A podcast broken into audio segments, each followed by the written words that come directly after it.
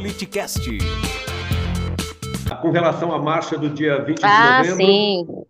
Vamos lá, pessoal, dia 20 de novembro, bem lembrado, eu estarei lá. Vai ser uma marcha fora Bolsonaro racista. Esse é o mote desse ano, que eu acho que foi muito correto, porque coloca o quanto nós, do movimento negro, nós, os antirracistas, somos a, a centralidade da política. Né? A gente sabe que o povo negro é o mais prejudicado pelo bolsonarismo. É mais prejudicado pela fome, pela perseguição, pela repressão policial, pelas políticas econômicas neoliberais. Quem é vítima é o povo negro.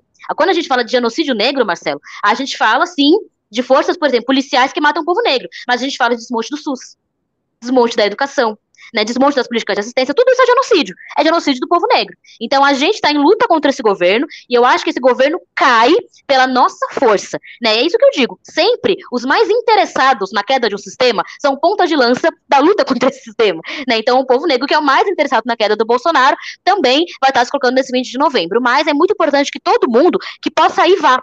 Vai ser ali na Paulista, no próprio dia 20, no início da tarde. Então vai ser bem importante quem puder, quem puder passar, quem puder distribuir água, quem puder ir lá com seu cartaz, mesmo que você não seja negro. Essa luta não é só da negritude, não somos nós que criamos racismo. Então todo mundo tem que estar ali na Marcha da Consciência Negra, todo mundo que puder, para estar lá fortalecendo, até porque a pauta é fora Bolsonaro racista, que é uma pauta do país inteiro. Você acompanha ao vivo pelo YouTube ou pelo Twitch. Siga nosso Instagram e saiba na frente quem irá participar da conversa. Arroba politicast_br.